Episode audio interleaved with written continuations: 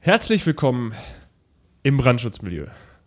Heute ist der 20.02.2022 und neben mir, wenn auch virtuell, sitzt mein Freund, Kollege und Mitmoderator Carsten Mohr. Carsten, hallo. Hallo Sven. Hallo ihr. ihr's, hallo ihr's. Äh, ja, schön, dass ihr eingeschaltet habt und wieder dabei seid in unserer zweiten Folge im Jahr 2022. Äh, und äh, ja, es ist ein, ein, spannendes, spannendes Thema mal wieder, was wir auch äh, jetzt direkt zum Anfang des Jahres ein bisschen größer aufziehen wollen. Das heißt, ähm, ihr könnt gespannt sein auf ähm, mindestens zwei Folgen, die direkt äh, dieses Thema äh, aufmachen und weiter begleiten und mal gucken, wie es sich entwickelt. Denn wie ihr uns kennt, ist das alles noch nicht 100% in Stein gemeißelt, sondern das kann ganz dynamisch äh, sich weiterentwickeln. Es wurde sich mehrfach gewünscht, eine Folge über Risiko- und Krisenmanagement. Das ist, wird heute unser Thema sein. Und ich freue mich da sehr drauf, Sven. Ja, durchaus, also auf jeden Fall. Ähm, wir haben auch direkt bei der Vorbereitung gemerkt, dass wir allein die Folge jetzt schon wieder unendlich lang und unendlich auffachen könnten. Und darum äh, hoffen wir, dass wir dem gerecht werden, äh, dass wir das nicht zu sehr aufdröseln und dann einfach einen spannenden zwei bis drei bis x-fach-Teiler daraus machen können. Aber ja, ähm, ja ich, ich denke, das wird uns gelingen. Ich bin auch gespannt, wie wir da durchkommen, weil auf der einen Seite habe ich dazu sehr, sehr viele Ideen und man kann alles jetzt extrem aufblasen und aber wenn man es dann kurz fasst, dann, dass es dann auch nicht fachlich äh, zu verkürzt wird. Risiko- und Krisenmanagement, das ist der Grundgedanke, die Grundidee von Bevölkerungsschutz und damit natürlich auch Teil unseres Podcasts. Und deswegen legen wir mal los, oder? Ja, als allererstes äh, mit dem bzw. der News. Ja, wir haben heute nur eine News. Es ist irgendwie nicht so viel passiert. Was Zumindest von dem, was wir mitbekommen ja. haben. Also wir wollen jetzt hier keinen Anspruch auf Vollständigkeit haben. Wir möchten allerdings äh, hervorheben, dass es am 11.02.2022 das äh, vierte Twitter-Gewitter der Feuerwehren und anderen beteiligten nicht polizeilichen Gefahrenabwehr in Deutschland gab. Twitter-Gewitter, das ist äh, eine, ein Tag, der sich ausgesucht wird, in dem die Feuerwehren, das heißt hauptamtlich wie ehrenamtliche Feuerwehren, über ihren Einsatzalltag äh, twittern. Das heißt, es werden einzelne Einsätze getwittert, es werden Berichte aus dem Alltag oder auch und, ja, den Hintergründen der jeweiligen äh, Institutionen geteilt und das Ganze unter einem gemeinsamen Hashtag, äh, der da jetzt war, Hashtag Twittergewitter 2022 und diesmal kombiniert mit dem Tag des Notrufes, welcher am 11.02. Ähm, ist.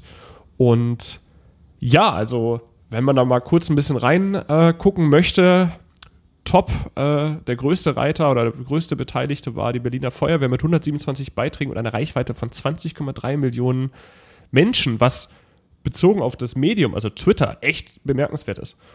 Äh, anders als die Social Media Plattformen wie Facebook oder Instagram ist das ja nun ein doch eher kleineres Social Media Netzwerk und äh, wirklich, äh, ja, ähm, eindrucksvoll. Insgesamt wurden 15,5 Beiträge äh, geteilt, aller Beteiligten, und 62 äh, Millionen Menschen erreicht. Und das ist natürlich äh, echt eine sehr, sehr schöne Sache. Ähm, und da haben ganz unterschiedliche Institutionen mitgemacht. Und ja, es wird wieder eine Fortsetzung geben und das bleibt einfach ein schönes Ereignis, was auch durchaus den Sinn und Zweck von guter Social Media Arbeit verkörpert. Weg von den News hin zum Thema. Sven, worüber möchten wir heute reden? wir möchten über etwas reden, was noch mehr am Anfang steht als Bevölkerungsschutz selbst. Also viele, wir sagen ja auch, wir haben einen Podcast unter anderem über Bevölkerungsschutz, aber vorm Bevölkerungsschutz und die Grundidee, das ist quasi die Substanz, worauf dieser eigentlich wächst, den möchten wir jetzt mal so ein bisschen ähm, beleuchten und uns damit befassen. Und so trägt die Folge auch diesen, diesen schönen Namen Risiko- und Krisenmanagement, hinter dem sich wahrscheinlich für den einen oder anderen alles oder auch gar nichts verbirgt, weil es entweder ein Thema ist, das man voll verinnerlicht hat oder irgendwie noch gar nicht so richtig gemerkt hat, finde ich. So ging es mir zumindest vor meinem Studium. Absolut. Ähm, vielleicht sollten wir noch mal ganz kurz darauf eingehen, was äh, Bevölkerungsschutz ist? Für ja, das ist ein guter Punkt. Willst du machen? Ich kann das gerne machen, ja. äh, ja, also Bevölkerungsschutz grundsätzlich ist ja ein Oberbegriff und der teilt sich in Zivilschutz und Katastrophenschutz. Zivilschutz ähm, ist äh, eine Aufgabe des Bundes und dieser befasst sich mit ähm, der Reaktion oder Prävention, der Schutz der Bevölkerung bei kriegerischen Auseinandersetzungen, zum Beispiel im Verteidigungsfall, äh, mit nicht militärischen Maßnahmen. Dahingegen ist der Katastrophenschutz äh, Aufgabe der Länder, äh, welcher natürlich vom Bund ähm, begleitet und gefördert und unterstützt wird. Der befasst sich allerdings mit der Reaktion der Schutzbevölkerung äh, im Falle von Katastrophen durch Naturereignisse, Großeinsatzlagen oder ähm, Unglücksfälle, welche über das normale Maß der nicht polizeilichen Gefahrenabwehr und des Alltags hinausgehen. Äh, wichtig, Zivilschutz, Aufgabe des Bundes, Katastrophenschutz, Aufgabe der Länder. Und das Ganze ist nicht nur im öffentlich-rechtlichen Verhältnis, also zwischen Staat und den BürgerInnen, ähm, wichtig und verankert. Das ist so das, worum man immer denkt. Ja, die Länder machen Katastrophenschutz, beziehungsweise Bund macht Zivilschutz, sondern auch privatrechtlich äh, vorhanden. Wenn wir uns ein bisschen an die Stabsarbeit erinnern, vor zwei Folgen war das ja ähnlich. Das, man denkt immer so, Stäbe sind von der nicht polizeilichen Gefahrenabwehr und Institutionen, die wir da nun kennen, wie Feuerwehr und Polizei. Nein, das gibt es auch in der freien Wirtschaft. Das heißt zum Beispiel äh, frei wirtschaftliche Konter äh, Konzerne, die ja auch Teil der Kritis, also der kritischen Infrastruktur sein können, ähm, betreiben das ebenso. Und das ist ein wichtiger Punkt, ähm, den wir später auch nochmal aufgreifen werden, den man da grundsätzlich verstanden haben muss. Denn das kommt nicht alles nur vom Staat vom Bund und den Ländern, sondern das geht auch von uns selber aus. Genau, also Risiko- und Krisenmanagement, das betreiben nicht nur Feuerwehren oder nicht nur ähm, der Katastrophenschutzhilfsorganisation, sondern das machen zum Beispiel Sicherheitsabteilungen in Unternehmen, die ähm, genau das machen. Und worum geht's da? Und da gibt es ein schönes Bild, das heißt, international heißt es Emergency Management Circle. Äh, wir würden es in der Regel Risiko- und Krisenmanagement Kreislauf nennen. Und vielleicht jetzt erstmal für den Anfang die Unterscheidung zwischen Risiko- und Krisenmanagement. Also wenn wir ein Ereignis haben, ich nenne es jetzt einfach mal Krise, äh, das kann eine Katastrophe sein, das kann ein größerer Einsatz sein. Im Englischen würde man von Impact sprechen oder das einfach irgendein Ereignis. Alles, was davor passiert, ist das Risikomanagement. Ja, also im Glossar vom BBK steht kontinuierlich ablaufendes systematisches Verfahren zum zielgerichteten Umgang mit Risiken, die die Analyse und Bewertung von Risiken sowie die Planung und Umsetzung von Maßnahmen zur Risikovermeidung, Minimierung und Akzeptanz beinhaltet. Wow. Was heißt das jetzt, Carsten? Okay, also alle Maßnahmen, die vor einem Impact, vor einem Ereignis stattfinden, das ist Risikomanagement. Also, was kann das sein? Das kann Prävention sein und Vorbereitung. Warum trenne ich das? Also Prävention ist ja alles, um den Eintritt einer Krise quasi zu verhindern. Ja, also ähm, wenn wir zum Beispiel vorbeugenden Brandschutz nehmen würden, das wäre das ähm, die Prävention. Der Teil der Prävention wäre äh, zum Beispiel die Brandentstehung zu verhindern. Und ähm, im ganzen Risikomanagement, wenn wir es ein bisschen allgemeiner machen, dann sind das genau diese Sachen, die wir vorher tun. Risiken analysieren, diese behandeln, an Maßnahmen umzusetzen, um Risiken zu vermeiden. Ja, also wenn in, in Firmen wäre das vielleicht äh, Redundanzen zu schaffen, dass es keinen Stromausfall gibt oder oder oder. Ja. Das zweite ist die Vorbereitung. Also sollte die Krise doch passieren, eintreten, müssen wir uns ja darauf vorbereiten. Bei Feuerwehren werden das jetzt, also im klassischen Sinne vielleicht, bei Brandschutz wären das ähm, Vorbereitung zu treffen. Wie kommen wir schnell zum Einsatzort? Wie alarmieren wir? Wie, welche Standardeinsatzregeln haben wir? Also, und in anderen Organisationen oder allgemeiner gesprochen wäre das Übung durchführen, Ausbildung, Notfallplanung, äh, Prozesse optimieren, Ressourcen schon mal planen, bereitstellen, gucken, wie wird wer alarmiert, wie können wir das auslösen, wie können wir Menschen organisieren, alarmieren. So, und dann kommt das Ereignis, oder im schlimmsten Fall, aber wir gehen also des, der Bevölkerungsschutz oder die Sicherheitswissenschaften, wir sprechen immer davon, wir gehen davon aus, dass das Ereignis stattfindet. Wir wissen noch nicht wann. Ja, weil viele Menschen sagen immer, ja, wir wissen ja gar nicht, ob das eintritt. Und dann kommt der Bevölkerungsschützer oder Bevölkerungsschützerin und sagt, wir wissen, dass es eintritt, wir wissen noch nicht, wann es eintritt.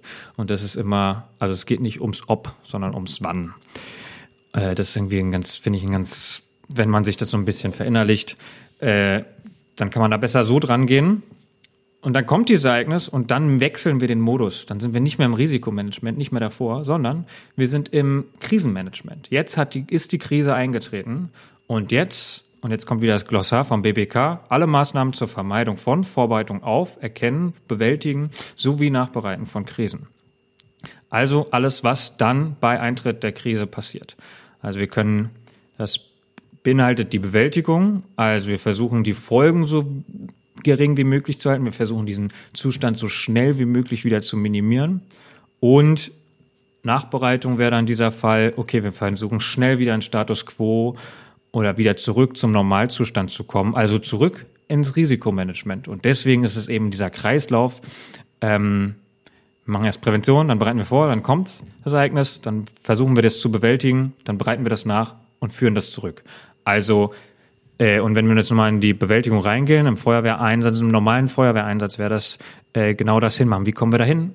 Wir fahren dahin, wir bewältigen den Einsatz, wir machen eine Einsatzleitung, eine Struktur, wir bauen eine Struktur auf, wir bewältigen den Einsatz, wir erstellen Lagebild, wir warnen im Zweifel vielleicht zum Beispiel Bevölkerung, wir bei größeren Einsätzen machen wir einen Stab.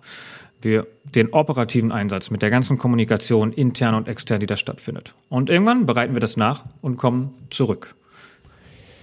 Was vielleicht so für die Beobachtung dieses Kreislaufes nochmal ein bisschen, was man sich ein bisschen verkörpern oder darstellen muss, ist, dass dieser Kreislauf und diese verschiedenen Schritte nicht gleichmäßig wahrnehmbar sind für die breite Masse oder die Bevölkerung. Das Ereignis und die Bewältigung davon die nimmt natürlich erstmal jeder wahr. Die wird in der Regel medial auch sehr breit aufgefächert, es wird begleitet und man sieht es ja einfach. Da ist etwas passiert und es wird bewältigt. Die Nachbereitung ist dann oft auch nochmal Teil und wird medial aufgearbeitet und man sieht sie auch als nicht Beteiligter, direkt Beteiligter. Aber anschließend die Prävention und die Vorbereitung, die ist oft nicht sonderlich sichtbar. Und ein klassischer Spruch, in dem Menschen ausdrücken, dass sie das zum Beispiel nicht gesehen haben oder es äh, vielleicht auch nicht verstanden haben, ist, es muss immer erst was passieren, bevor gehandelt wird. Und das ist tatsächlich nicht unbedingt so. Dieser Kreislauf läuft immer. Natürlich kann man im Nachhinein bewerten, dass die Vorbereitungen nicht unbedingt ähm, ja, umfangreich genug waren oder vielleicht auch einfach nicht ausgereicht haben. Aber grundsätzlich findet immer eine Vorbereitung und eine Prävention statt auch ohne dass dieses Ereignis erstmal direkt eingetreten ist. Es was, ist nur nicht gleichmäßig sichtbar. Voll, also, was Menschen ja viel auch damit meinen, ist, sie würden sich gerne vorbereiten oder Prävention betreiben, kriegen aber nicht die Mittel, weil immer erstmal was passieren muss, bevor Menschen halt präventiv denken. So. Und genau, oder bevor man zum Beispiel von Politik ähm, mehr Mittel für irgendwas bekommt. Ne? Also, aber genau das ist ja dann auch wieder Kommunikation. Da kommen wir auch irgendwann zu, wie können wir das denn kommunizieren? Was worauf müssen wir uns denn stützen? Und was natürlich auch immer da ist, ich habe jetzt irgendwie von so zwei Modis geredet. Wir sind entweder im Risikomanagement oder im Krisenmanagement, aber das verschwimmt ja. Also ähm, deswegen rede ich, im Englischen heißt es einfach Impact auf dieses System, weil nicht jeder Einsatz ist ja gleich eine Katastrophe oder eine Krise und trotzdem kann man das ja auf jeden Einsatz münzen, ja. Also wenn wir auf jeden einzelnen Wohnungsbrand könnte man das münzen, aber man kann es auch ganz groß auf eine Pandemie münzen und dann ist es plötzlich ein Prozess, der Jahre dauert. Und ähm, also es können mehrere von diesen Zyklen gleichzeitig stattfinden, will ich sagen. Da kommen wir auch schon zum allerersten Punkt, wo wir in der nächsten Folge erst mehr darauf eingehen wollen, weil wie Carsten schon sagte, immer wenn dieses, das kommuniziert wird, es muss immer erst was passieren, bevor was getan wird, dann wissen wir schon mal eins, wir haben im Vorfeld nicht genug kommuniziert. Das heißt, wir haben nicht gezeigt, worauf bereiten wir uns gerade vor, was ist denn eigentlich unsere Vorbereitung überhaupt jetzt gerade für Fall X. Natürlich muss man das auch gut machen, da kommen wir noch drauf, weil wenn wir jetzt alle unsere Pläne offenlegen, dann äh, verbreitet das in der Regel eher eine Verunsicherung und Panik. Aber äh, das ist ein Signal dafür, dass wir noch nicht genug kommuniziert haben über das, was wir eigentlich können und nicht. Und das ist nun mal auch das aktuelle Bild der Medienlandschaft im 21. Jahrhundert. Zum Thema Panik, da kommen wir später zu, da würde ich nämlich, glaube ich, Einspruch erheben, aber das wird die Diskussion sein. so. ähm, Im Englischen, ich will gerne nochmal die englischen Begriffe, weil es kommt ja aus dem Englischen, wir würden da als, also im Risikomanagement reden von um Prevention und Preparedness, genau diese zwei Sachen, Prävention und Vorbereitung, dann kommt Impact. Und dann, wie reagieren wir darauf, Response oder Bewältigung und ähm, Recovery, also dann zurück in den Normalzustand und Development. Wir versuchen daraus zu lernen und für einen nächsten Kreislauf das besser zu machen, noch besser zu machen. Warum Krise? Ihr wisst ja inzwischen, Katastrophen sind so ein bisschen definiert, ganz besonders definiert. Deswegen ähm, dieser ganz allgemeine Begriff der Krise.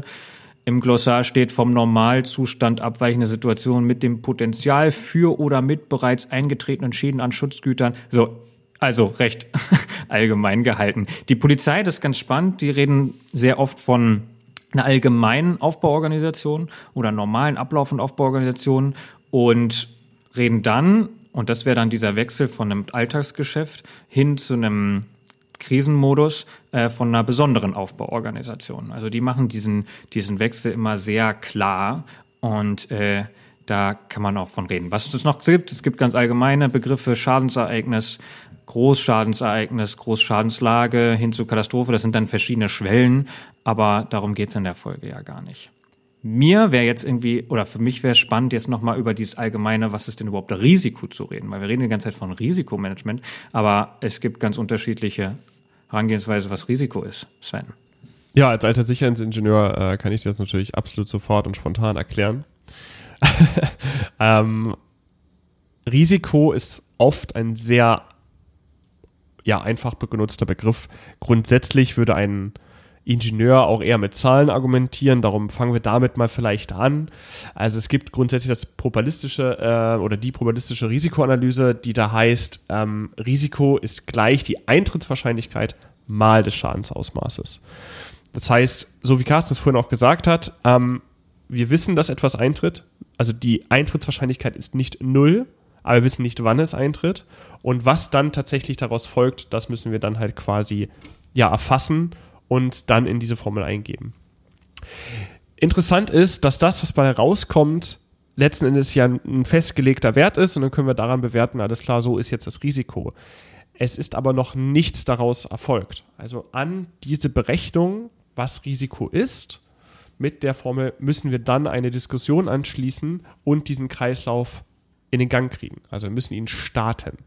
Und das ist die Aufgabe vom Risikomanagement. Nicht nur die Feststellung, nicht nur zu sagen, alles klar, wir haben das Risiko analysiert, wir müssen jetzt irgendwie nochmal das Ganze miteinander besprechen oder ein Netzwerk aufbauen, sondern dann anschließen, okay, was, was resultiert daraus? Welche Maßnahmen müssen, das, ähm, müssen daraus resultieren? Und wir müssen das gesellschaftlich in den Diskurs bringen. Und da fängt dann auch einfach so ein politischer aus- und Abhandlungsprozess an. Dazu würden wir den Begriff des Grenzrisikos noch einführen. Das Grenzrisiko legt also eine Grenze im Risiko fest. Unterhalb dieser Grenze würden wir das als Sicherheit bezeichnen und oberhalb dieser Grenze als Gefahr. Und das ist ein sehr, sehr schmaler Grad, der auch tatsächlich nicht ähm, mathematisch einfach festzulegen ist. Also ein Ingenieur könnte den nicht, nicht einfach mathematisch belegen und dann festlegen, so wie eben berichtet, sondern wir müssen den in der Gesellschaft diskutieren und eine Akzeptanz in der Gesellschaft ähm, für eben dieses Grenzrisiko schaffen, beziehungsweise mit der Gesellschaft schaffen. Beispiel, in ähm, Deutschland gibt es äh, grob im Jahr ungefähr 300 Brandtote. Und das wäre das Grenzrisiko. Das heißt, diese 300 Brandtote akzeptieren wir als Gesellschaft als Grenzrisiko werden es mehr, würden wir handeln, da wir uns einer Gefahr ausgesetzt sehen, weil wir das als Gefahr definieren würden. Alles unterhalb 300 ist für uns das, was wir im Alltag als Sicherheit bezeichnen würden. Theoretisch kann man natürlich so eine Zahl gegen Null drücken. Wir könnten unsere vorbeugenden Brandschutz- und abwehrenden Brandschutzmaßnahmen so unglaublich aufdehnen, ausblähen und aufblähen, dass wir noch weniger Brandtote im Jahr haben. Ähm, das wäre allerdings der Aufwand, den wir als Gesellschaft nicht unbedingt ähm, ja, brauchen bzw. anstreben, weil wir uns nun mal auf ein Grenzrisiko verständigt haben. Aber das ist variabel und das ist nicht unbedingt äh, eine statische Sache über einen langen Zeitraum. Genau, wir können auch einfach mal ein anderes Beispiel nehmen in der Technik und auch zum Beispiel in der Tragwerkslehre, also Statik von Gebäuden und so weiter, ähm, wurde, ein, wurde ein Grenzrisiko festgelegt, das da heißt, also die IngenieurInnen würden äh, von 10 hoch minus 6 pro Jahr sprechen. Also quasi eine Eintrittswahrscheinlichkeit, ein Bauteil oder eine Maschine darf versagen in einer Million Fälle in der sie funktioniert, darf sie einmal versagen und das im Jahr. Das wäre so ein klassisches Grenzrisiko, was einfach festgelegt wurde, worauf Bauteile, Gebäude, Maschinen ausgelegt werden. Und das ist genau dieses sehr ähm, quantitative Festlegung von Risiko. Und nochmal dieses, dieses Eintrittswahrscheinlichkeit mal Schadensausmaß, die Logik dahinter ist, dass man entweder ein, ein Ereignis, was extrem Input hat, aber sehr selten vorkommt, mathematisch oder nach der Risikoanalyse genauso ein gleich großes Risiko hat wie ein geringes Schadensausmaß, was sehr oft eintritt. Oder alles dazwischen. Ne? Also, und damit kann man das dann irgendwie als Risiko definieren.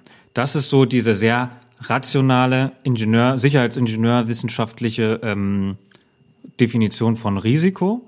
Und was daraus entsteht, ist irgendwie ganz spannend, weil plötzlich verlaufen so Diskussionen darüber, was jetzt wie gefährlich ist, sehr quantitativ. Und dann sagen ExpertInnen zu irgendeinem Thema, ja, also das können wir ausrechnen, das ist, das, das Risiko ist so und so hoch. Und dann kommen Menschen, äh, sehen das einfach anders, weil sie ein anderes Gefühl dafür haben.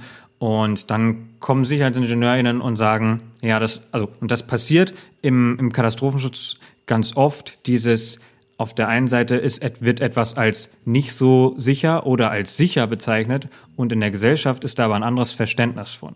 Und das wird dann aber ganz schnell mit, ah, das sind halt, das ist Emotionalität, das sind die Laien, die sich damit nicht auskennen, ähm, abgestempelt. Und dem möchte ich ein bisschen was entgegenhalten, weil ich finde, diese Risikodefinition kommt auf jeden Fall auch an die Grenzen.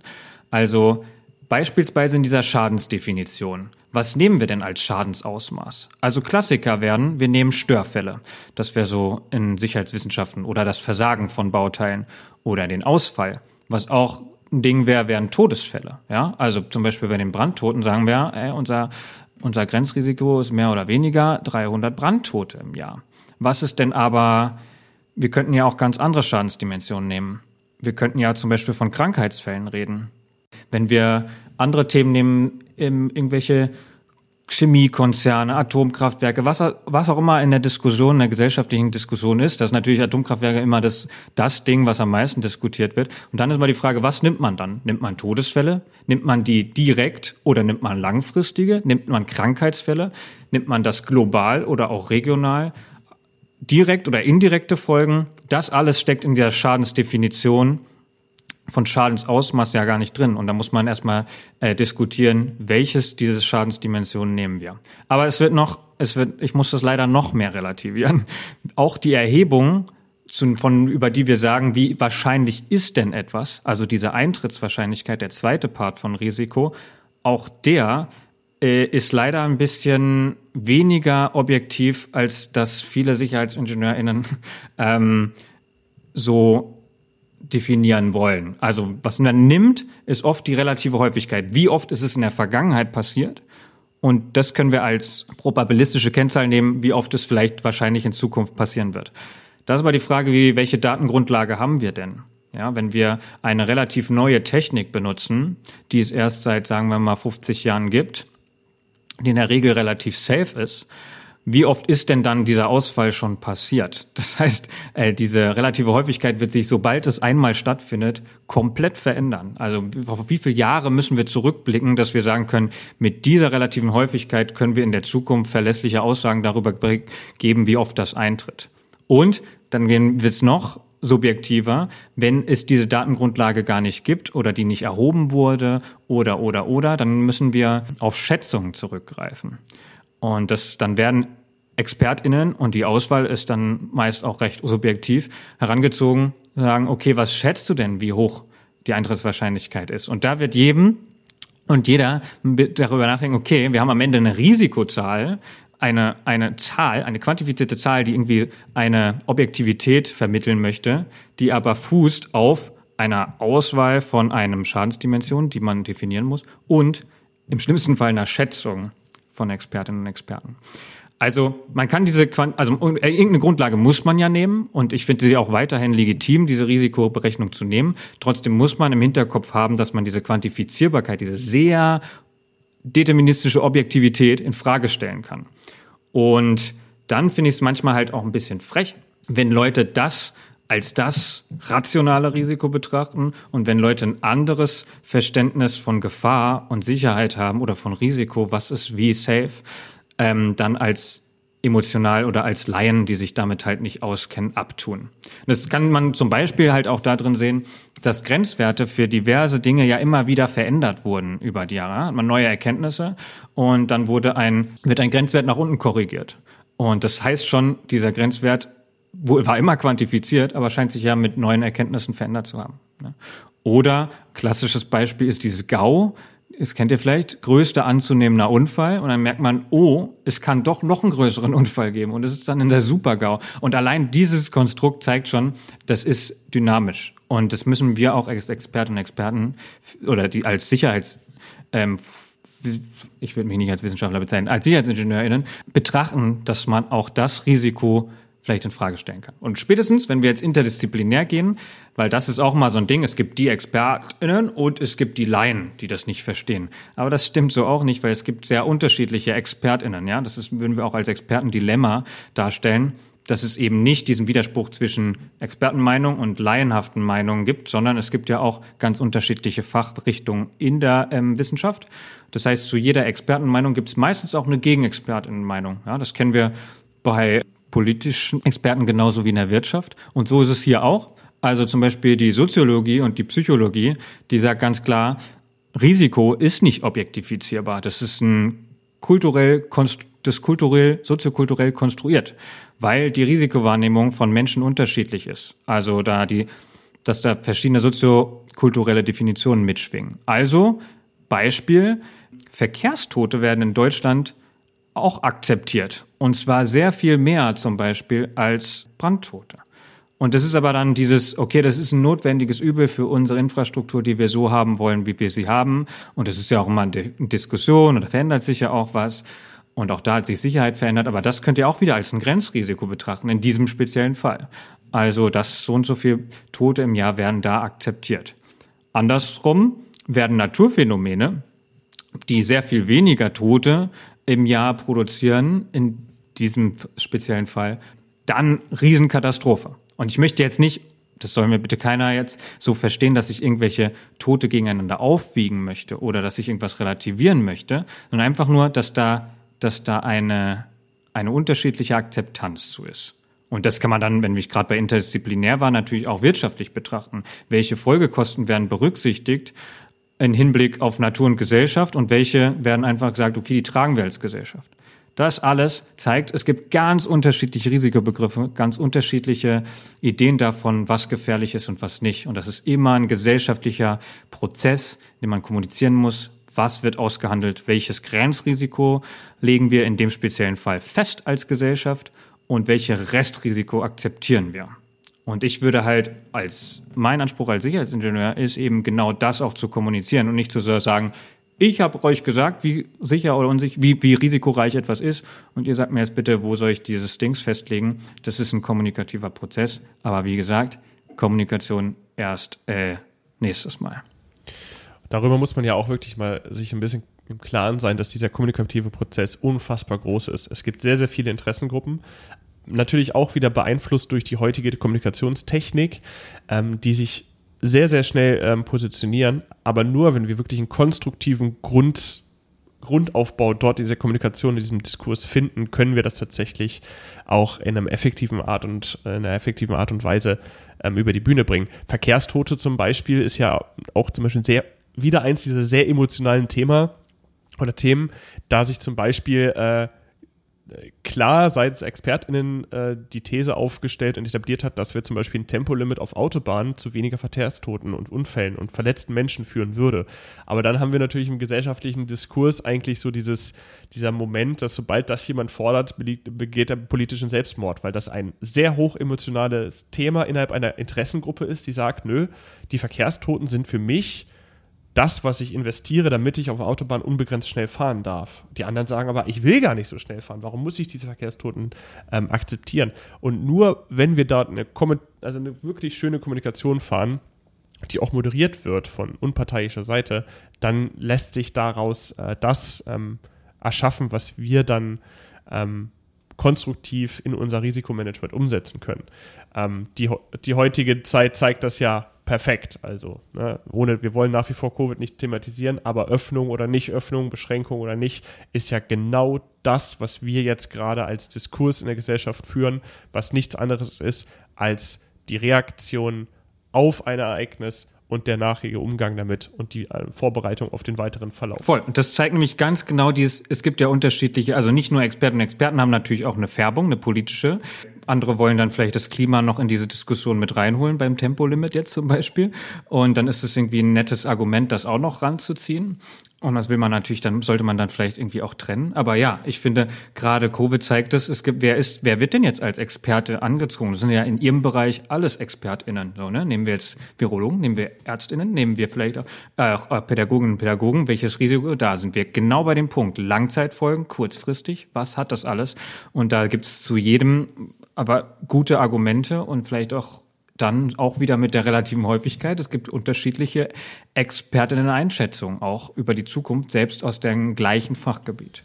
Super. Wir, wir sehen auch, Super dass diese, diese Kommunikation sehr, sehr vergiftet werden kann. Ne? Durch falsche Kommunikation, durch falsche Darstellung, durch eine Überemotionalisierung, also dass man wirklich nicht mehr rational an dieses Thema rangeht, sondern es einfach nur noch als ja, politisches Machtspiel benutzt. Weil Politik ist in dem Sinne nichts anderes als diese moderierte Diskussion über das, was die Gesellschaft für sich selbst akzeptiert. Nicht nur Regeln, sondern auch direkte Konsequenzen. Ja, das, und ja, voll. Das müssen wir halt konstruktiv führen, anstatt äh, ja, ihr wisst, was ich meine. Und, ja, genau. Und Covid zeigt ja auch, wie funktioniert Wissenschaftskommunikation. Und da waren wir schon am Anfang ja, wir wollten darüber nicht reden, aber ich, also ich, es geht jetzt nicht um Bewertung oder Interpretation, aber wir waren am Anfang davon, dass wir das bei Covid schon gemerkt, okay, Wissenschaft hat immer so getan, als hätten sie eine objektifizierbare, eine klare Meinung. Und das hat sich über Covid schon irgendwie auch verändert und gezeigt, okay, es gibt da einen, einen ganzen Resonanzkörper. Und den muss und man erstmal auseinanderkriegen. Das, ja. Ja. Um das abzuschließen, was ist mir, was mir mich wirklich auch persönlich wirklich auf die Nerven geht, ist, auf der einen Seite gibt es Menschen, die sich in dieser Diskussion natürlich disqualifizieren, aber trotzdem haben sie ja einen Standpunkt und den müssen wir da rausfiltern und den auch berücksichtigen. Es gibt einen Moment, wo du dich in dieser, dieser Kommunikation nicht mehr, nicht mehr in einem Art und Weise ausdrückst und nicht mehr beteiligst, die wir dann irgendwie auch nicht akzeptieren müssen. Aber den Standpunkt müssen wir trotzdem berücksichtigen. Also die haben ja einen Punkt, auch wenn sie nicht in der Lage sind, ihn so auszudrücken, dass wir damit arbeiten können. Den Punkt müssen wir trotzdem sehen und den gibt es in jeder Diskussion. Ja, darüber können wir mal diskutieren, Sven. Ähm, weiß ich nicht, ob ich das genauso teile. Wir gehen weiter, weil darum geht es nicht. Ah, Moment, ich will, also, ne, ihr wisst, was ich meine. Ich sage nicht, dass wir jetzt äh, anfangen müssen, äh, die komplette, also ja, wie soll ich sagen, ich will nicht sagen, dass wir jede Meinung akzeptieren müssen. Das ist offensichtlich. Sobald sie zum Beispiel gegen die freiheitlich-demokratische Grundordnung verstößt, dann akzeptieren wir diese Meinung natürlich nicht vom Grundsatz her. Aber trotzdem gibt es einen Punkt von Menschen, die sich noch beteiligen, auch wenn wir diese Meinung halt durch die Art und Weise, wie sie ausgedrückt wird, erstmal nicht ähm, in, instinktiv akzeptieren. Sie trotzdem da ist. Ja, ich verstehe deinen die, Punkt. Da ist eine Meinung, sie wird nur scheiße kommuniziert. Ich verstehe es. Ich verstehe den Punkt. Er. Wir wollen zurück Richtung, also das war jetzt der kleine Ausflug Risiko, dass man so ein bisschen einschätzen kann, okay, Risiko ist viel und nichts. Es geht um die Einschätzung, was ist gefährlich, was wird in Zukunft auf uns zukommen und wie, wird, wie reden wir darüber? Wie bereiten wir das vor? Und nicht nur als Feuerwehr, sondern als Gesellschaft. Und das ist genau der Punkt. Und wir wollen jetzt gerne nochmal so ins Detail gehen.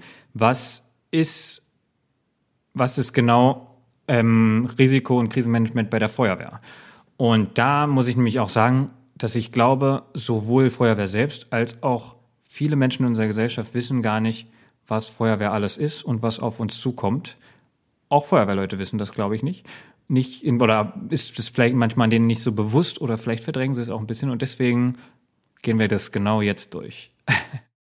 genau, wir befinden uns also direkt nach einem Ereignis in der Bewältigung oder, um es international und schön auszudrücken, in der Response-Phase. Und da ist natürlich die Feuerwehr als einer der großen Akteure in der nicht polizeilichen Gefahrenabwehr mit am Start. Und uns fallen natürlich erstmal die klassischen Aufgaben der Feuerwehr, die originären Aufgaben ein, wie zum Beispiel die Brandbekämpfung, ähm, sei es in Wohngebäuden, sei es in ähm, anderartigen Gebäuden, die anders genutzt werden, Vegetationsbrände oder auch ganz kleine Einsätze wie äh, Fahrzeugbrände oder ähnliches.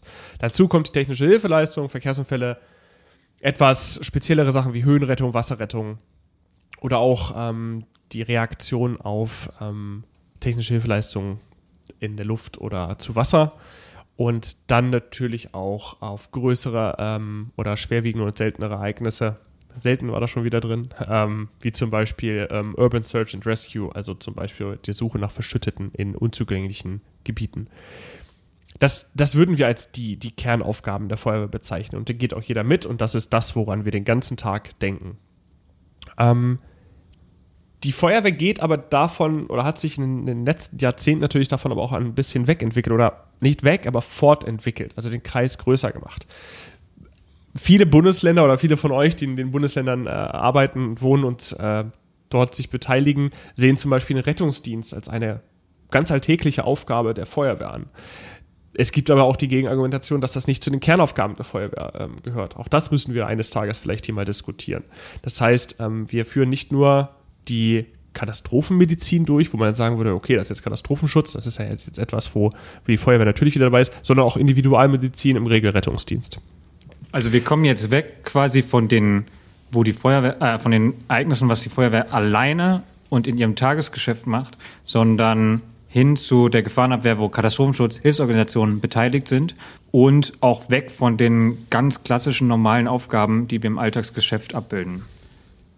Genau, denn Rettungsdienst ist schon der erste Punkt, den wir jetzt ganz selbstverständlich annehmen, wo der, die Feuerwehr nicht alleine tätig wird. Alles andere davor, Brandbekämpfung und auch ähm, technische Hilfeleistung, ist etwas, was die Feuerwehr in der Regel komplett alleine durchführt. Ähm, aber dann im Rettungsdienst sind wir jetzt schon dabei, dass wir uns beteiligen und nicht mehr alleine Herr dieser Situation bzw. dieser Aufgabe sind. Ähm, Danach geht es noch weiter. Der Kreis erweitert sich also. Es geht dann zum Beispiel um logistische Aufgaben, um Versorgungsaufgaben wie Verpflegung, äh, Beteiligung an Räumung oder Evakuierung oder auch ähm, die Darstellung oder die Inbetriebnahme von Anlaufstellen für die Bevölkerung in einem ähm, Falle einer Katastrophe, einer Krise, um äh, dort zum Beispiel auch Kommunikations- und Informationsarbeit zu leisten. Ganz neu, in Anführungszeichen, so erst in den letzten 20 Jahren hinzugekommen, bei der Feuerwehr oft angesiedelt, ist zum Beispiel auch die psychosoziale Notfallversorgung, ähm, PSNV genannt, äh, für Betroffene, äh, nicht nur für die eigenen Kräfte, das trennt man in vielen oder in einigen Bundesländern. Ähm, das heißt also, dass wir als Feuerwehr der Bevölkerung im Falle eines Ereignisses, welches die nun mal betrifft, psychosozial helfen. Das ist auch etwas, was man nicht eigentlich zu den Aufgaben der Feuerwehr ähm, zählen würde, die jeder kennt. Und ähm, dann allerdings wieder etwas, was aus den Kernaufgaben, aus den originären Aufgaben stammt, Führungsstrukturen bilden, Kommunikationswege bilden, das ist so das Kernding, geht allerdings auch immer weiter. Das wäre jetzt so wieder mein Thema mit der Stabsarbeit. Der klassische Führungsstab, den gibt es sehr viel. Aber die Zusammenarbeit mit administrativ-organisatorischen Stäben, sogenannten Krisenstäben, die wächst auch immer zusammen. Es gibt sogar Stäbe, die einfach als ein Stab funktionieren. Also dass wir nicht dieses Zwei-Stab-Modell haben, sondern das Ein-Stab-Modell. Oder wir übernehmen auch ähm, Führungsaufgaben für andere Beteiligte in dieser Bewältigung, die über die eigentliche Arbeit und die Organisation der Feuerwehr hinausgehen. Und ähm, dort reden wir dann meistens über Zusammenarbeit zwischen zum Beispiel Einheiten des Katastrophenschutzes, des Rettungsdienstes, anderer Behörden, die einfach jetzt gerade beteiligt sind. Dort wieder klassische ähm, Aufgabe oder klassisches Beispiel wäre da die Räumung oder Evakuierung bei einem Kampfmittelräumung, bei einer Kampfmittelräumung, wo wir ganz eng mit dem Ordnungsamt zusammenarbeiten, weil eigentlich diese Räumung nicht Aufgabe der Feuerwehr ist, sondern Aufgabe des Ordnungsamtes. Klassisches Behördending. Ja, aber jetzt kommen wir genau an den Punkt. Was ist, wenn wir am Wochenende sind? So. also, oder dann sagen vielleicht auch Feuerwehrleute, ja, hey, aber PSNVB, da gibt's doch ähm, Kriseninterventionsteams oder kirchliche Träger und und und. Und ich will die auch alle gar nicht und Hilfsorganisationen.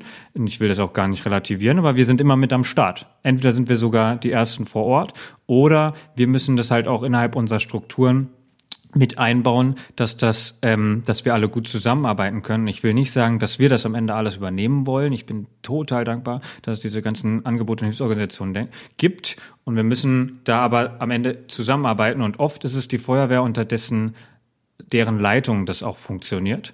oder jedenfalls Koordination. Gerade was Sven auch angesprochen hat, die Krisenstäbe, dann denkt man so, okay, es gibt ja den Krisenstab der Katastrophenschutzbehörden und wenn man dann da reingeht, wer ist es denn? Haben, es gibt Katastrophenschutzbehörden, die üben das extrem viel und können das und da wird es auch laufen. Es wird ganz viele Katastrophenschutzbehörden geben, die das als Zweitaufgabe neben ihrer normalen Verwaltungstätigkeit haben, die am Ende auf die Beratung und die Zuarbeit und vielleicht sogar die, die, die Ressourcen von der Feuerwehr angewiesen sind. Das ist übrigens, das, um das mal ganz kurz die rechtliche Schiene da reinzubringen, ähm, die Feuerwehr ist dazu verpflichtet, zum Teil diese Aufgaben zu übernehmen. Und zwar aus zwei Gründen. Zum einen gibt es die Kernaufgaben, die spezialgesetzlich geregelt sind, zum Beispiel auf Grundlage des Brandschutzgesetzes, wo die Feuerwehr einfach zuständig für ist. Allerdings gibt es dann auch Aufgaben nach Weisung, die zum Beispiel der Oberbürgermeister in der Feuerwehr noch zuträglich dazugeht, äh, zeigt. Abgesehen davon gibt es, nur um das erwähnt zu haben, die Amtshilfe. Das heißt, dass äh, im Grundgesetz geregelt wird, übrigens der Klugscheißer Moment, Artikel 35, äh, dass jede Behörde des Bund und der Länder ähm, verpflichtet sind, einander Amtshilfe zu leisten. Das heißt, zu sagen, die Feuerwehr schafft sich immer mehr Aufgaben zusätzlich zu ihren Original, äh, originären und Kernaufgaben, stimmt nicht ganz, weil es gibt einfach Aufgaben, die sie übernehmen müssen, auch abseits ihrer eigentlichen Zuständigkeit. Spätestens wenn dann das Ordnungsamt, das als Beispiel wir schon hatten, gar keinen zur Verfügung hat, dann kommen wir in eine Hilfszuständigkeit. Wir müssen das übernehmen als Behörde, die äh, dann als erstes einfach vor Ort ist und das dann regeln muss. Wir können das noch viel weiter aufblähen. Ne? Wir waren jetzt schon bei Krisenkommunikation. Wir haben ähm, Teams, die das, im besten Fall haben wir Teams, die das äh, können und machen. Wir gehen noch weiter. CBRN, darüber haben wir schon mal gesprochen. Das ist natürlich originäre Aufgabe der Feuerwehr, aber zum Beispiel gibt's da ja auch wieder andere Unternehmen und Hilfen, helfende Hände. Nehmen wir mal Werkfeuerwehren oder auch so die Strukturen vom Bund, analytische Taskforce oder so. Ähm, da müssen wir dann aber auch in Richtung Expositionsminimierung, Messen und Spüren, Umweltzüge, Umweltschutz, all das sind Themen, die kommen dazu. Und auch Themen wie bei kritisch, wir haben schon vorhin angesprochen, kritische Infrastrukturen, was Stromversorgung, Wasserversorgung angeht, da würden wir jetzt erstmal denken, ja, äh, auch das sind wieder andere Menschen, die sich darum kümmern müssen. Aber wir sind immer mit im Boot, nicht nur bei uns selbst. Ja, ähm, wir müssen unseren eigenen Dienst äh, unseren Dienstalltag aufrechterhalten können. Aber es werden ganz viele Brandmeldeanlagen auflaufen, wenn es einen Stromausfall gibt. Wir werden Verkehrsunfälle haben. Wir werden, wir haben, wer muss dann am Ende irgendwie die Zahlen aufbereiten, haben und koordinieren, wo zum Beispiel beatmete PatientInnen sind. Ähm, wir sind da am Ende mit drin. Ob wir originär zuständig sind oder es theoretisch jemand anderes machen muss ähm, und vielleicht auch macht, aber mit drinstecken tun wir auf jeden Fall. Und das muss vorbereitet werden. Dazu kommen wir aber später. ähm, Dazu kommen wir genau, genau gleich. Ich will ganz kurz ja. noch erwähnen, dass es aber auch in beide Richtungen der Fall ist. Also nicht nur die Feuerwehr geht überall dazu, muss alles mitmachen. Ähm, Beispiel wäre für die andere Richtung, dass also uns der Feuerwehr auch geholfen wird durch Einheiten, die eigentlich gar nicht dafür vorgesehen sind. Ähm, Beispiel hier, du hast sie schon genannt, die ATF, die Analytischen Taskforce, Einrichtung des Bundes, die allerdings im Alltagsgeschäft der Feuerwehr auch eingesetzt werden können, angefordert werden. Oder noch einfaches Beispiel, hat glaube ich fast jeder schon mal gesehen, die ähm, LF20 KS, also die Löschfahrzeuge 20 Katastrophenschutz, sind eigentlich vom Bund an die Länder und die dann wieder an die Kommunen übergeben, um im Katastrophenfall diese vorzuhalten. Im Zivil oder im Zivilschutz, by the way, oder im Zivilschutz genau. tatsächlich, genau. Dazu kommen natürlich noch ähm, Dekon P und ähm, die CBN-Erkundungskraftwagen aber die dürfen im Tagesgeschäft benutzt werden. Das heißt also, äh, gerade jetzt, vergangene Tage hatten wir einen, einen, Sturm in Deutschland. Dort waren diese Fahrzeuge natürlich im Einsatz, obwohl es sich nicht um einen Katastrophenfall gehandelt hat, sondern die waren im Alltagsgeschäft der Feuerwehr unterwegs. Also es funktioniert in beide Richtungen. Auf keinen Fall, genau. Ich will gar nicht sagen, dass wir das am Ende alles selber machen müssen, sondern dass wir einfach bei allem mit im Boot sind. Ob jetzt in einer Primäranlage oder einer sekundären, wir müssen uns darauf vorbereiten. Ja, also auch Ahrtal, jetzt bin ich zum Beispiel bei Brückenbau, da muss eine Brücke hin. Natürlich, das macht nicht die Feuerwehr, das kriegt das THW sehr viel, kriegt, also Feuerwehr kriegt das gar nicht hin. Da kommt dann das ähm, THW zum Beispiel. Und aber auch die müssen irgendwie eingebunden werden. Wir sind am Ende die Behörde vor Ort, die das irgendwie zum Beispiel erstmal übernimmt oder mitkoordiniert oder ähm, jedenfalls auf dem Schirm haben muss. Nahrungsmittel vorhalten. Äh, Hochwasserschutz kann man auch sagen, nicht unbedingt primäre Aufgabe der Feuerwehr und trotzdem sind wir da ganz schnell ganz viel mit am Start. Ich wollte zu ähm, anderen Playern auch noch sagen, natürlich kommt auch die Bundeswehr immer mit dazu, aber wir sollten uns auch ein sehr oft, spannendes nicht Thema, immer, sondern oft. ich habe das, ich habe mal versucht zu verstehen, wie die Bundeswehr da jetzt genau mit dem Boot ist und was da alles passieren muss und das ist unfassbar komplex. Ja, darüber sollten wir ähm, noch mal eine Folge aber machen. Aber auch sehr, sehr wichtig. Ja, ja aber es ist, ich habe das Gefühl, viele Feuerwehrleute und auch in der Gesellschaft denken, da kommen ja dann noch mal andere Experten. Wenn wir nicht weiter wissen, kommen ja noch mal andere. Und das kann man, wir können immer noch wen dazu holen und so, aber ähm, so, die Verantwortung liegt schon auch, auch und gerade bei uns. Und das sollten wir nicht vergessen, weil auch in der Vorbereitung oder wenigstens in den ersten Minuten bis Stunden, ja, auch Polizeilagen, den, den, ja. nur den Satz noch, auch Polizeilagen ist so ein Ding, okay, wir haben da Amok äh, oder ein Anschlagsszenario, das ist ja Polizei. Da gucken wir einfach, was die sagen. Aber gerade diese Zusammenarbeit, diese Vorbereitung, wie soll das geregeln? Wo, wo halten wir an? Wie packen, wie kommunizieren wir? Genau das ist Teil, der vorbereitet werden muss. Abschließend vielleicht, um jetzt diesen kleinen rechtlichen Schwenker zu beenden. Die örtliche Zuständigkeit kann sich die Feuerwehr in den wenigsten Fällen absprechen. Und damit sind wir am Anfang immer erstmal im Boot. Wie weit wir dann sachlich zuständig sind, das muss dann geklärt werden und da kommen andere, aber örtlich sind wir immer erstmal zuständig. Und das war jetzt quasi nur der eine Teil Response, wo wir als, als Feuerwehr sehen, wir fahren mit Blaulicht irgendwo hin, das ist unsere Hauptaufgabe. Ähm, ja, Gott sei Dank haben wir noch ganz viel Zeit in dieser Wir Folge. haben aber noch, wir haben aber ein, theoretisch jetzt noch, ähm, natürlich, wie geht es denn weiter? Wir müssen unsere Einsatzbereitschaft wiederherstellen. Wir können mit PSNV, hat Sven schon angesprochen, müssen irgendwie Leute, na, müssen es nachbereiten, sowohl intern als auch mit den Betroffenen. Wir müssen auch rechtlich Einsatzberichte schreiben, Pressearbeit machen. Vielleicht gibt es auch Untersuchungen, fachliche Reflexion. All das ist auch noch Teil des Krisenmanagements. Und Jetzt würden wir aber mal ganz kurz noch darüber sprechen, was Feuerwehr eigentlich für ein Risikomanagement machen muss, weil bisher waren wir nur im Krisenmanagement. Genau, wir waren gerade in der Nachbereitung, das, äh, wie Carsten gerade erwähnt hat, eigentlich ähm, auch ein Teil ist, den wir als Alltag bezeichnen würden. Dann kommen wir zur Prävention. Und jetzt, um auf diesen kleinen Schwenker vorhin nochmal einzugehen, das ist jetzt der Teil, den man gar nicht mehr so viel sieht. Also die Gesellschaft nimmt diesen Teil nur noch so am Rande wahr. Klassisches Beispiel, vorbeugender Brandschutz. Wenn wir ein Gebäude betreten, das jetzt nicht gerade ähm, ein Einfamilienhaus ist, sondern zum Beispiel ein Einkaufszentrum, dann gehen wir eigentlich selbstverständlich davon aus, dass dieses Gebäude im Falle eines Schadensfalls jetzt so funktioniert, dass ich mich darin auch noch sicher fühle. Alles andere wäre halt oberhalb des akzeptierten Grenzrisikos. Das heißt also, wir gehen nicht in Gebäude rein und sagen, das kann jetzt auf mich herabfallen und das ist schon okay, sondern das ist zum Beispiel etwas, was die Feuerwehr betreibt. Vorbeugender Brandschutz, Beratung und Teilhabe in Bauverfahren, in Baumaßnahmen und die Erstellung eben dieser und Prüfung eben dieser Brandschutzpläne. Weil die Erstellung nicht Teil der Feuerwehr ist, die wird gemacht, aber wir prüfen, funktioniert das Konzept, ist das ähm, richtig so, wie es ähm, funktioniert. Wir beteiligen uns darüber hinaus im Hochwasserschutz. Wir ähm, sind zwar nicht die, die Deiche bauen, allerdings haben wir eine relativ große Infrastruktur dafür, äh, Infrastruktur dafür, wie reagieren wir direkt danach. Es, wurde aus, es wird ausgewertet, wie konnten wir letztes Mal reagieren, was brauchen wir, um diesmal besser zu reagieren. Und das kann entweder die direkte ähm, Hilfekraft sein, dass wir unsere Einheiten einsetzen, um zum Beispiel Sandsäcke zu stapeln, Deiche zu verteidigen. Aber es kann auch ähm, unsere Führungsstruktur sein, die wir bereitstellen, um zum Beispiel eben diese Deichverteidigungsmaßnahmen ähm, zu koordinieren und diese vorher zu planen. Also welche Stellen werden eingerichtet, wenn es zu eben diesem Fall kommt.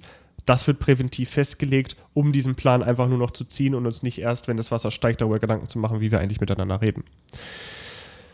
Dann sind wir natürlich auf unserem Gebiet der Feuerwehr ExpertInnen. Das bedeutet, wir sind diejenigen, die die Politik und die Gesellschaft berät. Wir haben die Feuerwehr in jeder Ortschaft eigentlich vorhanden, sei es hauptamtlich oder freiwillig. Wir sind die, die einen sehr engen Kontakt zur Gesellschaft haben, aber auch einen guten Kontakt zur Politik haben müssen. Lobbyarbeit von Feuerwehr in Deutschland findet eigentlich ja, leider auf Bundesebene nur über den Deutschen Feuerwehrverband statt. Aber das Ganze passiert natürlich auch auf der kleinsten Ortsebene, als Gemeinde, kleinsten Gebietskörperschaften, bis hin zu der Beratung von äh, größeren Städten, von Kreisverbandstädten, aber auch der Landesregierung. Zum Beispiel, wie stellen wir die vom Bund verfügbaren Katastropheneinheiten effektiv am besten auf, damit sie im Falle des ähm, Ereignisses dann am besten reagieren können. Auch das ist die Prävention, die strategische Aufstellung für den Fall, der noch nicht eingetreten ist, aber eintreten wird. Carsten schüttelt so leicht den ja, Kopf. Ja, die, also Wortglauberei vielleicht auch so ein bisschen mal gerade diese Definition zwischen Prävention und Vorbereitung. Also quasi die Vorbereitung auf die ja. Krise. Wie reagieren wir darauf? Wäre dann quasi dieses Prepare, Vorbereitung. Aber das geht Hand in Hand, keine Frage. Das geht ineinander über. Also wo, wenn du das, ja, das ja. müssten wir jetzt total auseinanderdröseln. Ja, alles gut. Aber deswegen, zum Beispiel, vielleicht, um das so ein bisschen, das kann man vielleicht an diesem vorbeugenden Brandschutz ganz cool festmachen. Der, der Präventionspart vom vorbeugenden Brandschutz ist halt die Verhinderung der Brandentstehung und Ausbreitung. Und dieser Prepare, vorbereitende Part ist, äh, die Selbstrettung, falls es eintritt, die Selbstrettung zu ermöglichen und wirksame Löscharbeiten zu ermöglichen. Das ist dann quasi der Vorbereitungspart. Ähm, Boah, das, es ist aber so nah Ja, ja, auf jeden ne? Fall. Deswegen, Wahnsinn. also das sind die vier Schutzziele, die kann man dazu quasi unterbringen. Aber wenn man äh, das quasi dieses aufdröseln will, dann wäre es quasi genau das. Ähm, genau. Ich glaube, in anderen Bereichen ein bisschen einfacher. Ähm, Gerade so im technischen Bereich, wenn man nach Risikomanagement ist es klarer, da was ist zur Ver Verhinderung und was ist, genau, aber ja.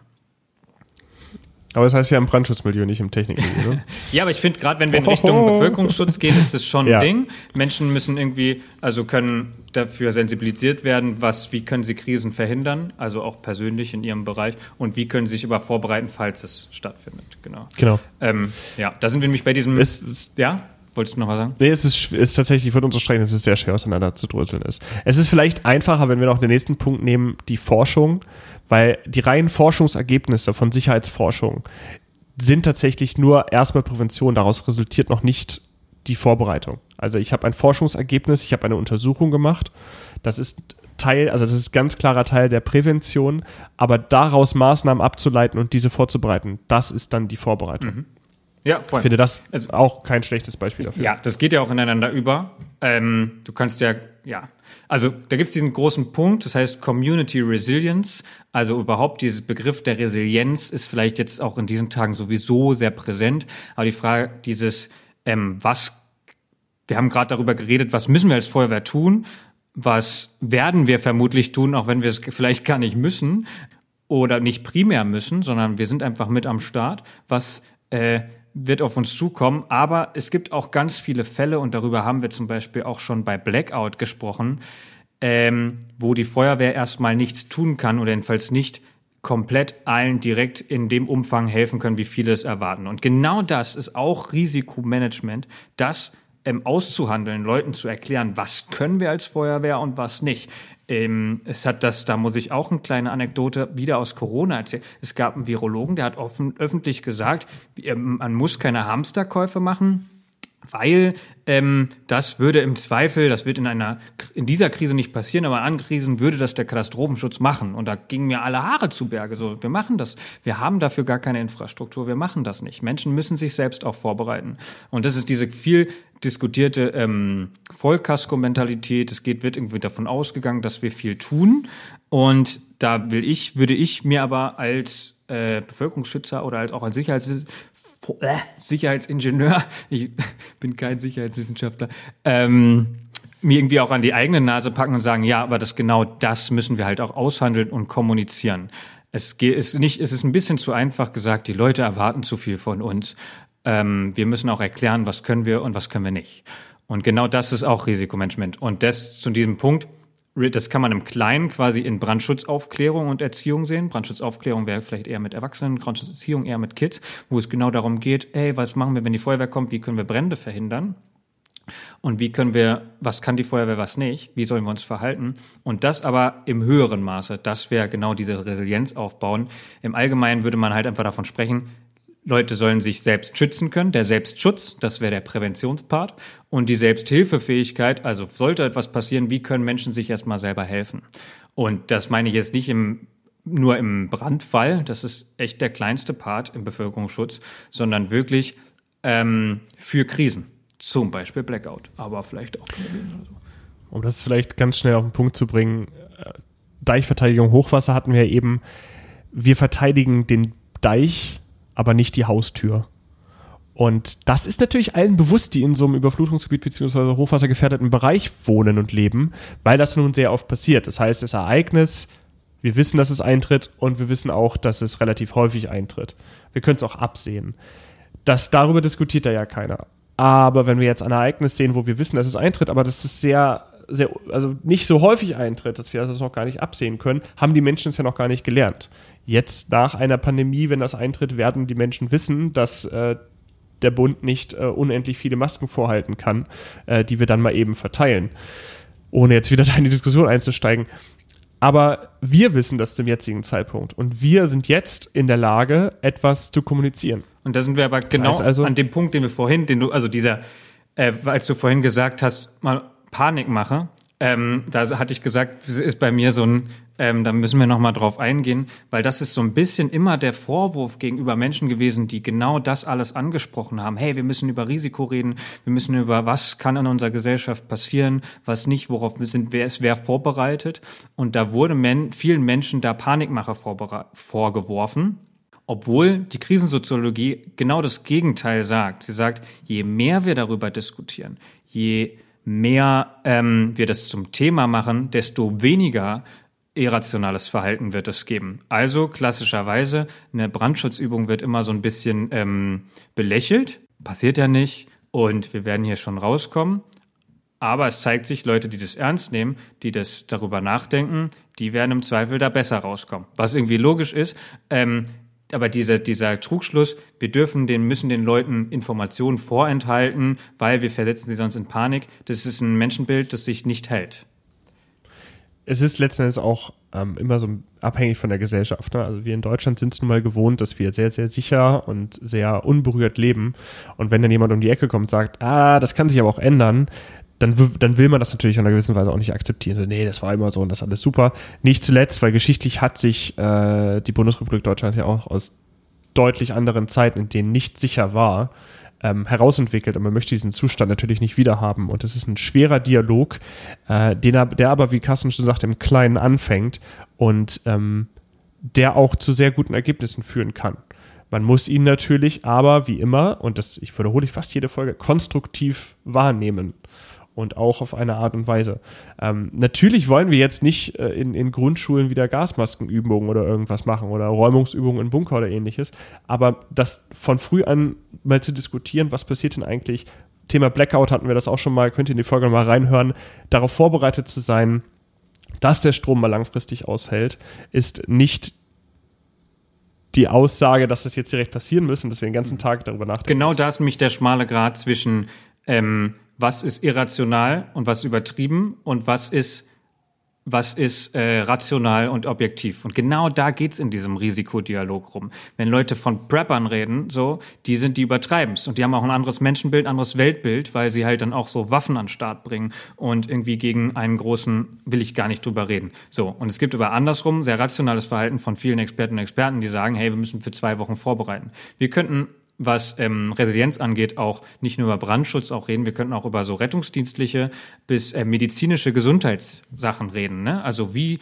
ist die Selbstschutz, Selbsthilfefähigkeit bei kleinen Wunden, bei ersten Sachen, wann rufe ich den Rettungsdienst, wann gehe ich zum Arzt, auch das ist schon Resilienz. Und da komme ich dann zu so einem Reaktanzverhalten, das ist ein Fachwort, das für so ein Verhalten, was so ein Trotzverhalten ist. Also dass Menschen eigentlich, dass es eigentlich was Logisches ist, was man diskutieren kann, weil Leute es ex deswegen extra nicht machen. Und das kann man, finde ich, manchmal auch äh, so ein bisschen in, diesem, in dieser Diskussion um Panikmacher sehen. Warnung vor Radikalisierung, auch diese Notrufdiskussion. Ne? Das ist ja in vielen Kreisen, wer Rettungsdienst fährt, ist schon mal auf die Idee gekommen, dass dort sehr viele Notrufe für Unsinn aufkommen ja, das ist klar, aber das kann nicht, die, äh, die, der logische Schluss daraus ist nicht, den Leuten jetzt zu sagen, sie sollen Notruf nicht mehr wählen. Das heißt, wir müssen damit wirklich konstruktiv umgehen und ich warne da wirklich vor einer ja, Radikalisierung und, und sehr harschen Meinungen, die dann dort publiziert werden oder auch vertreten werden, weil die führen dann nicht zu dem, was wir als ähm, Resilienzverbesserungsbezeichnung würden. Genau, weil das, das meine ich, dass wir dann halt uns vielleicht auch die Finger auf die Nase packen müssen. Wer ist denn dafür verantwortlich oder wer könnte sich das einfordern, dass Menschen viel mehr, und da kommen wir dann zu sowas wie vorbeugendem Rettungsdienst, wo, wo findet denn der Unterricht statt? Ähm, wo haben wir denn Menschen beigebracht, wie sie sich zu verhalten haben? Früher war viel von so Katastrophenschutzwissen einfach noch Erfahrungswissen aus den Generationen. Das ist, geht halt zunehmend weg. Und das, wer soll das kommunizieren, wer soll das äh, vermitteln? Und da gibt es noch so einen schönen Ansatz, der ist der Setting-Ansatz. Da geht es darum, okay, wie wollen wir das vermitteln? Wie ist der, wie ist das Setting, wie man so etwas vermittelt? Und da ist ganz wichtig, Strukturen bilden, Partizipation ermöglichen. Eben nicht in dieses, wir sind die Experten und wir sagen euch, was ihr zu machen habt, sondern Bedürfnisse da vermitteln, mit den Menschen in Kommunikation gehen. Wo hängt's? Kompetenzen zu fördern. Das, so das Stichwort da ist Empowerment. Wir wollen den Leuten nicht sagen, ihr habt das und das zu tun, sondern dieses, ähm, diesen partizipativen Prozess zu ermöglichen, zu vernetzen, ähm, eben nicht so krasse Hierarchien aufzubauen, sondern mit den Menschen in Kontakt zu kommen, selbstverantwortlich und selbstbestimmt zu sein. Das ähm, finde ich wichtig. Da sind wir in der Vorbereitung. Und da sind wir, genau, spätestens jetzt sind wir fest in der Vorbereitung. All das, was wir gerade vielleicht so ein bisschen diskutiert haben, diese Kommunikation, da kommen wir gleich noch einen Tick drauf. Ähm, da spielt dieses Katastrophenhandbuch äh, eine wichtige Rolle. Das ist als Informationsträger. Aber natürlich gibt's auch die knallharte Vorbereitung, die wir betreiben. Wir hatten den vorbeugenden Brandschutz schon da kann man dann tatsächlich da einsehen, dass wir wirksame Löschemaßnahmen und so weiter üben, vorsehen, unsere Technik weiterentwickeln, damit wir im Sinne des vorbeugenden Brandschutzes eben diese wirksamen Löschmaßnahmen, Löscharbeiten und die Menschenrettung durchführen können. Weil das ist ja das, was wir den ganzen Tag machen. Wir bereiten uns darauf vor, unsere Rolle im vorbeugenden Brandschutz dann oder auf Grundlage des vorbeugenden Brandschutzes, die wir in der Prävention und Planung entwickelt haben, auch auszuführen. Und darüber hinaus planen und legen wir fest, MANF-Konzepte, also Konzepte für den Massenanfall an Verletzten. Wir überlegen uns, wie wir uns im Katastrophenfall verhalten. Äh, Digitalfunk wäre da zum Beispiel ein klassisches Thema, das bundesweit vorgesehen wird. Wie kommunizieren wir eigentlich in diesem Fall? Da gibt es jetzt schon Rufgruppen für, die wir ziehen können. Bereiche, in denen wir uns dann entfalten können, um unsere Führungsorganisation aufzubauen. Wir planen ähm, Alarm- und Ausrückeordnung, die bekannten AAOs, in denen wir festlegen, wie reagieren wir genau in diesem Fall, aber auch so, dass nicht nur der Einzelfall, sondern die Gesamtlage bewältigt wird. Und da geht sehr, sehr viel über tatsächlich konkrete äh, Vorbereitungen, die schwarz auf weiß äh, vor uns liegen und auch beübt werden oder beschafft werden in Form von Ausrüstung oder ähm, Personal. Wobei Personal beschaffen wir nicht offensichtlich, aber stellen wir ein oder bilden wir aus. Sven hat jetzt äh, Genau, schon den Kram angesprochen, der quasi so im Allgemeinen der, der Feuerwehren klar ist, wir müssen uns vorbereiten für unsere haben eine Ausrückeordnung, wir haben MANF-Konzepte, wir haben Standardeinsatzregeln. Und was wir als Feuerwehr viel zu oft vergessen, und das haben wir jetzt oft genug angesprochen, sind genau diese Fälle, die eben nicht allgemein sind, die nicht jeden Tag passieren und darauf müssen wir, sind wir ja, und deswegen finde ich das so schön, wenn wir irgendwie der Bevölkerung vorwerfen, dass sie nicht mehr vorbereitet ist. Und wenn dann irgendwie der erste Blackout in einem Stadt, in der Stadt kommt, äh, sind wir, merken wir, oh, wir sind auf komische Ereignisse als Organisation auch nicht vorbereitet. Diese außergewöhnlichen Ereignisse, die müssen strukturell vorbereitet werden. Und dafür gibt es ein Katastrophenhandbuch. Und was wird, was findet da drin statt? Das sind genau Vorgehensweisen, die man planen kann, Kontaktdaten, wer ist für was verantwortlich, vielleicht sogar vorzuplanen, wer sind die AnsprechpartnerInnen, wer kann was entscheiden. Manche gehen da sogar noch weiter und ganz klare Zuständigkeiten, man muss Redundanzen klären, man kann Daten aufbereiten, Geodaten da haben, wer wohnt wo, wo sind welche Schnittstellen, wo verlaufen welche Stromkabel, whatever. Schaubilder, Checklisten, Vorgehensweisen zu klären, abzustimmen. Das ist alles etwas, was jetzt gerade da ist, was wir nur feststellen müssen. Das ist nichts, was man irgendwie in, in seiner Lagebewertung nach dem Ereignis erstmal raussuchen muss, was, was leider oft genug passiert. Ah, was machen wir denn jetzt? Ach ja, hier, ich glaube, ich weiß das. Sondern das können wir jetzt alles feststellen. Und äh, diese Spirale beginnt halt nicht mit dem Ereignis, sondern sie findet schon davor und das statt. Das ist, was oft passiert. Es findet statt und dann sagen viele, das hätte niemand vorhersehen können und dann fängt die Vorbereitung an. Also auch da wieder Corona, sorry.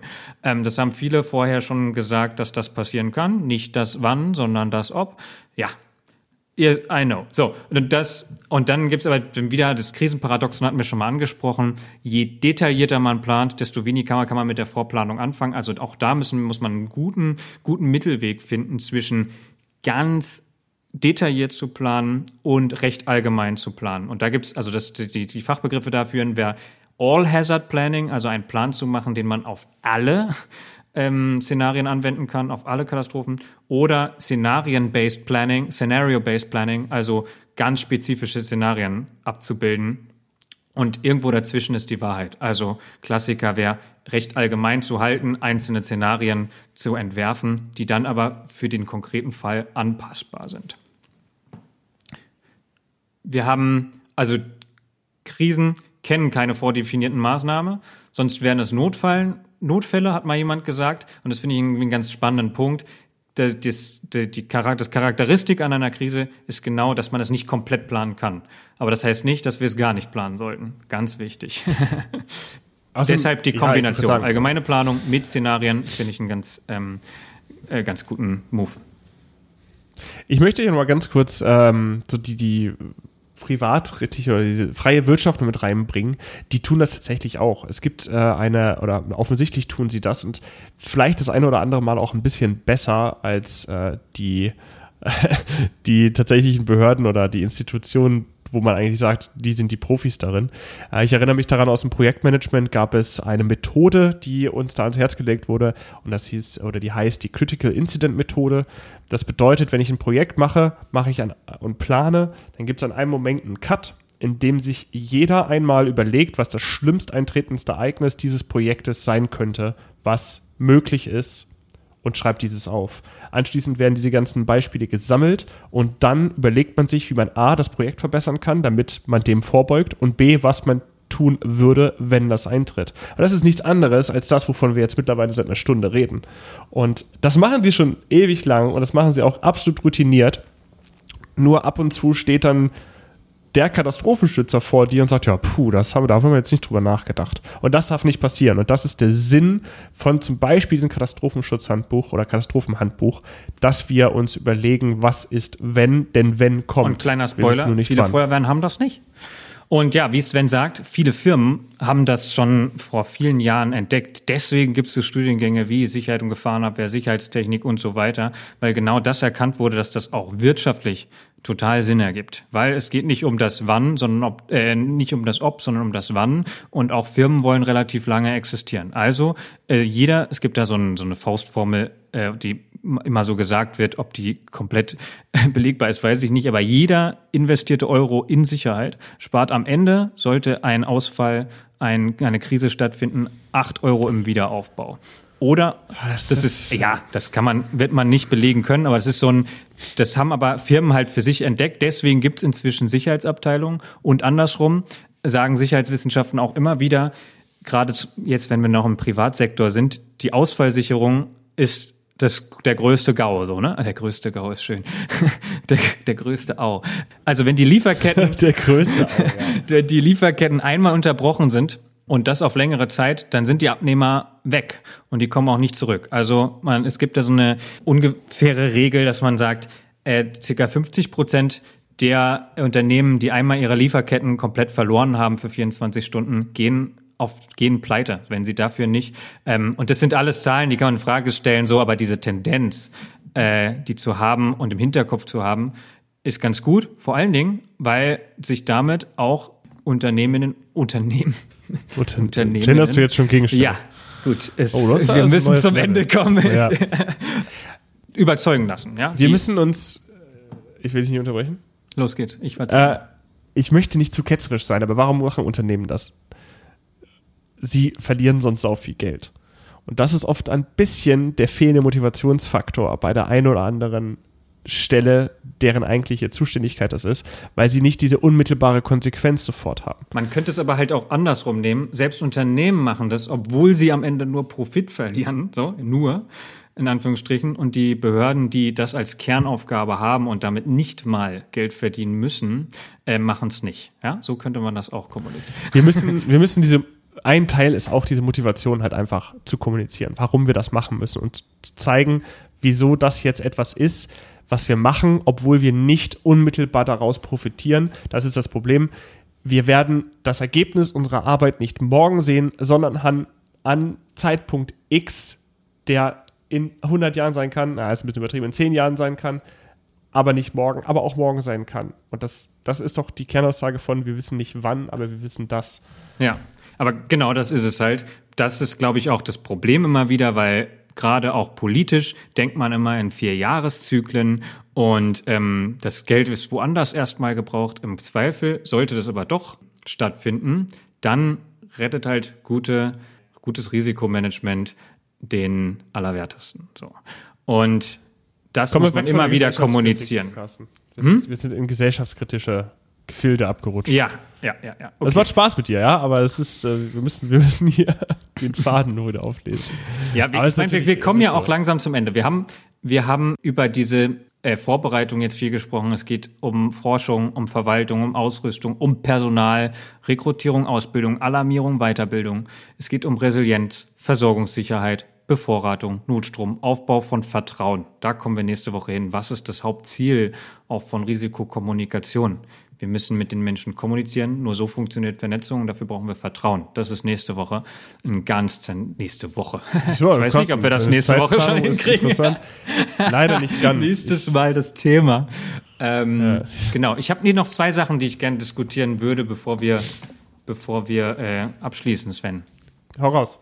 Drosten hat mal gesagt, there's no glory in prevention. Es glaubt, das kommt, ich glaube, das kommt nicht von ihm, aber da steckt unfassbar viel Wahrheit drin.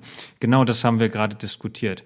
Wir haben, wenn wir Prävention ordentlich betreiben, dann findet der Eintritt der Krise ja gar nicht statt.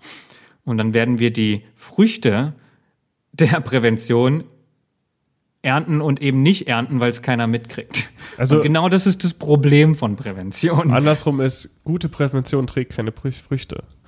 Also sie, doch die beste sie, Früchte trägt sie, weil es nicht eintritt, aber dann merkt es halt ja, auch keiner. Genau, also die, das Ergebnis von Prävention ist der Normalzustand, den wir als normal ansehen. Also das ist so ein bisschen ja, und das ist die Krux die an Prävention. Deswegen kann, lässt man lässt sie sich unglaublich schlecht verkaufen. Eigentlich erst im Nachhinein lässt die sich verkaufen, weil wir hätten es mal tun sollen.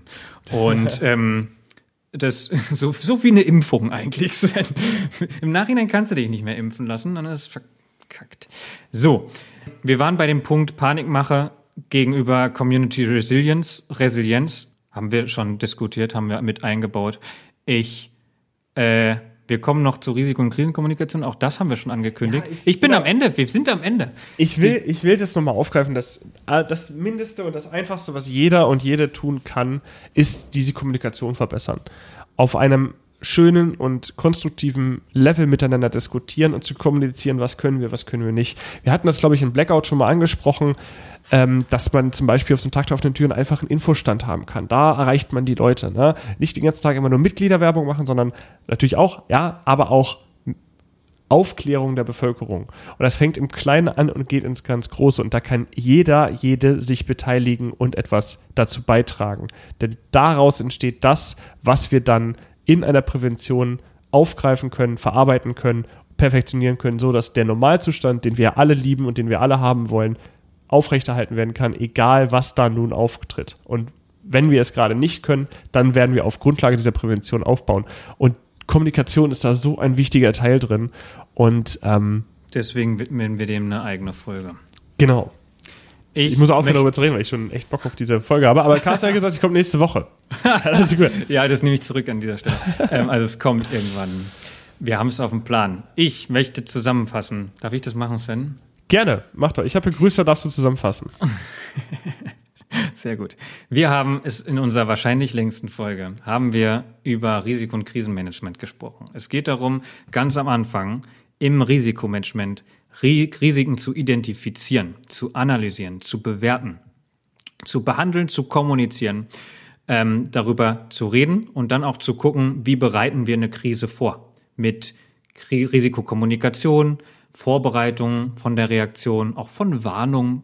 Wir reden über Notfallplanung, Ab Gefahrenabwehrpläne, aber auch mit der Bevölkerung zusammen. Wie reagieren die darauf? Selbsthilfe, Selbstschutz. Dann irgendwann kommt das Ereignis. Wie reagieren wir darauf? Als Katastrophenschutzbehörde, als Feuerwehr, als Gesellschaft, als einzelnes Individuum. Wie gehen wir damit um? Habe ich mich darauf vorbereitet? Was mache ich jetzt persönlich? Wie immer auch, by the way, immer prosozial. Es wird darum, es wird die in vielen Büchern und Filmen geht, geht, es darum, dass es den Bach runtergeht und alle egoistischer werden. Das bestätigt die Krisensoziologie nicht. Menschen sind prosozial und auch in Krisen prosozial. Mehr, wenn sie vorbereitet sind. Es geht um Warnung und Alarmierung. Wie reagieren wir darauf? Das ist dieser ganze Part Bewältigung. Also dieser, wir kommen, haben den Modus verändert von Risiko zum Krisenmanagement. Sind jetzt in der Bewältigung. Wir wollen die Krise abwehren. Wir wollen zum Normalzustand zurück. Also Response und Recovery. Wir wollen zurück. Wiederaufbau, Nachsorge und daraus lernen. Und dann sind wir hoffentlich wieder an einem Normalzustand. Und wie lang dieser, dieser ähm, Emergency Circle ist, das hängt natürlich von dem individuellen Ereignis oder der individuellen Krise ab. Ja, das war unsere Folge Risiko- und Krisenmanagement. Seid gespannt auf das, was daraus noch folgt. Wir haben das Fass gerade erst aufgemacht. Ähm, um dieses Fass auch in Zukunft in voller Gänze genießen zu können, könnt ihr uns äh, überall da hören, wo ihr uns gerade hört. Ihr könnt aber vor allen Dingen auch mit uns kommunizieren. Zum Beispiel über unsere E-Mail im brandschutzmilieu at gmail.com. Alle anderen äh, Kanäle oder Kommunikationsmöglichkeiten findet ihr zum Beispiel auch auf www.imbrandschutzmilieu.wordpress.com. Auf Facebook publizieren wir unsere Folgen, wann sie rauskommen. Oder falls einer von uns irgendwo anders mal zu sehen oder zu hören ist. Ähm, ansonsten könnt ihr über Twitter äh, Carsten oder auch mich erreichen. Einfach unsere Namen mal eingeben oder den Hashtag im Brandschutzmilieu benutzen. Instagram ist eine von Carstens Hobbys. Ähm, da ist er aktuell ein bisschen eingeschlafen, aber äh, ich denke, das kommt jetzt noch. Stimmt nicht? Nächste Diskutieren Woche, wir auch. Nächste, nächste Woche, ja. Super. Klasse. Äh, Gott sei Dank ist heute nicht Sonntag. Super. Ähm, da könnt ihr uns folgen. Schreibt uns gerne, tritt mit uns in Kontakt. Wir antworten und dann ähm, reden wir mal drüber. Wir würden uns sehr darüber freuen. Schickt uns gerne auch mittlerweile, haben wir letztes Mal schon erwähnt, äh, Sprachnachrichten. Ähm, je nachdem, wie das funktioniert. Und äh, dann kommt ihr auch in unsere nächste Feedback-Folge, worüber uns wir sehr freuen würden. Ja, bleibt gesund. Sven wird wieder gesund. Und ja, ein bisschen nasal war dabei. Ich glaube, man hat es gehört. Ähm, und genau, sprecht, sprecht äh, uns gerne drauf an, auch wenn euch was passt, was wir nicht passt, was wir hier gesagt haben. Ansonsten macht es gut, passt auf euch und andere auf und bis bald. Bis bald. Tschüss.